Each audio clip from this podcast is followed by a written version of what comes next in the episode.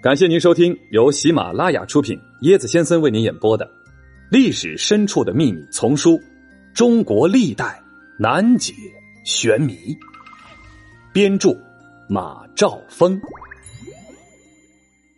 Hello，大家好，我是椰子啊。从今天开始，我们的《中国历代难解之玄谜》就要进入大明帝国篇章了。第一节呢，自然也是讲大明帝国的开国皇上。朱元璋，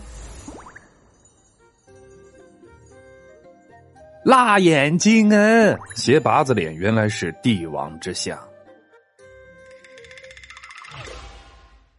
说起这个朱元璋，流传在世的画像版本众多，他的画像主要集中在两类：一丑一俊。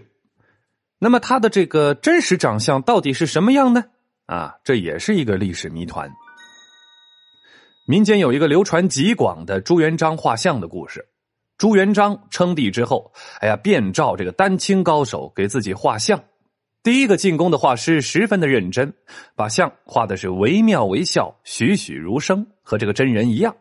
朱元璋看到自己丑陋的形象，顿时大怒，把这个画师推出去斩了。第二个画师就吸取了教训了，把这朱元璋画成了美男。一表人才，五官端正，相貌堂堂。朱元璋一看，这画的不是自己啊，明明是在欺君嘛！自然，这画师也是难逃一死。这第三个画师呢，揣摩出了这个朱元璋的心思了。他追求神似，脸型呢描摹的与真人差不多，其他部位就跟着感觉走，处理的这个模棱两可。哎，结果这个朱元璋看到自己满脸仁慈，一副帝王之相之后，不禁龙颜大悦。这个画师就受到了朱元璋的获赏，被放回了家了。这段民间故事呢，真伪就无法考证了，但里面透露出一个信息：朱元璋的相貌确实异于常人，可能是不合比例、五官失调。啊，这个传说也说明了一个问题。朱元璋对自己的画像要求是极其严格的，绝不允许不满意的作品流出宫廷。既然如此，民间为什么会有这么多版本流传下来呢？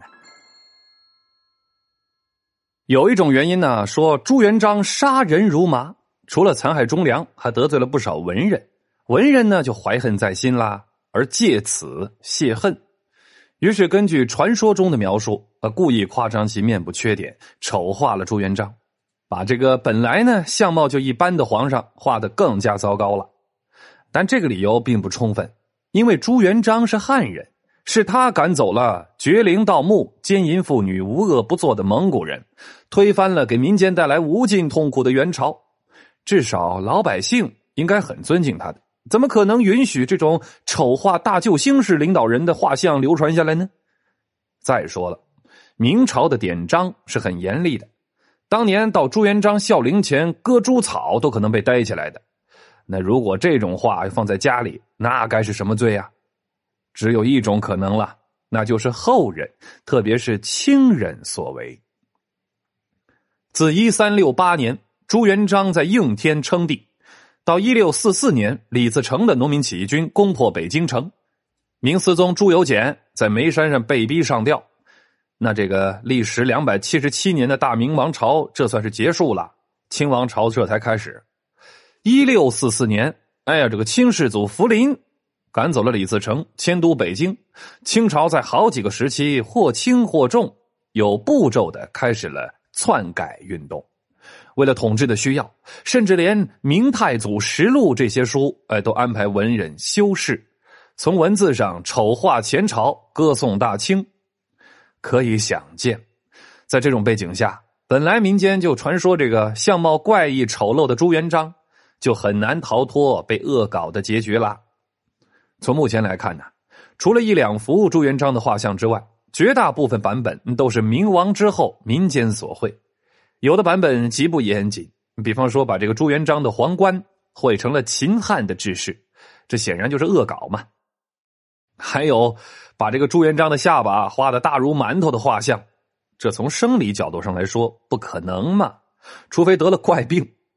如果这种长着奇怪下巴的画像真是明朝时所作，那只有一种解释了：在当时确实把朱元璋的这个奇异相貌当成了是帝王的奇相来理解了，或者呢是朝廷嘛有意授权画师，通过障眼法来愚弄臣民。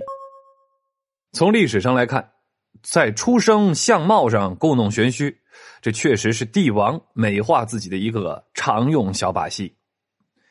民间一直认为朱元璋患过天花而不死，留下了一副马脸。加上他的下巴可能稍长啊，这颧骨稍凸，哎，当时的人可能觉得太丑了。御用的文人则正好附会，说这是帝王奇相。朱元璋到底长得什么样呢？现在谁也说不清了，成为了一个历史之谜。一团，郭靖的好兄弟拖雷究竟是怎么死的？什么？蒙古皇帝被川菜气死？高寿啊！一代宗师张三丰竟活了两百多岁。嘿嘿，跟我一起穿越吧！更多精彩都在这本书里哦！欢迎您的订阅转发。我是椰子先生，欢迎您跟我一起探索历史。本集的趣味链接：朱元璋的出身。说这个朱元璋出身于赤贫的农家。他在一三二八年十月二十一号生于亳州钟离县东乡，就是现在的安徽省凤阳县小西河镇燃灯寺村。这朱元璋的幼年非常的困苦，他的父亲和祖父以及曾祖父等数辈人，那都是拖欠税款的人，在淮河流域啊到处躲债，想方设法找一个地方做佃户，以便在这块干旱和食疫肆虐的土地上怎么着。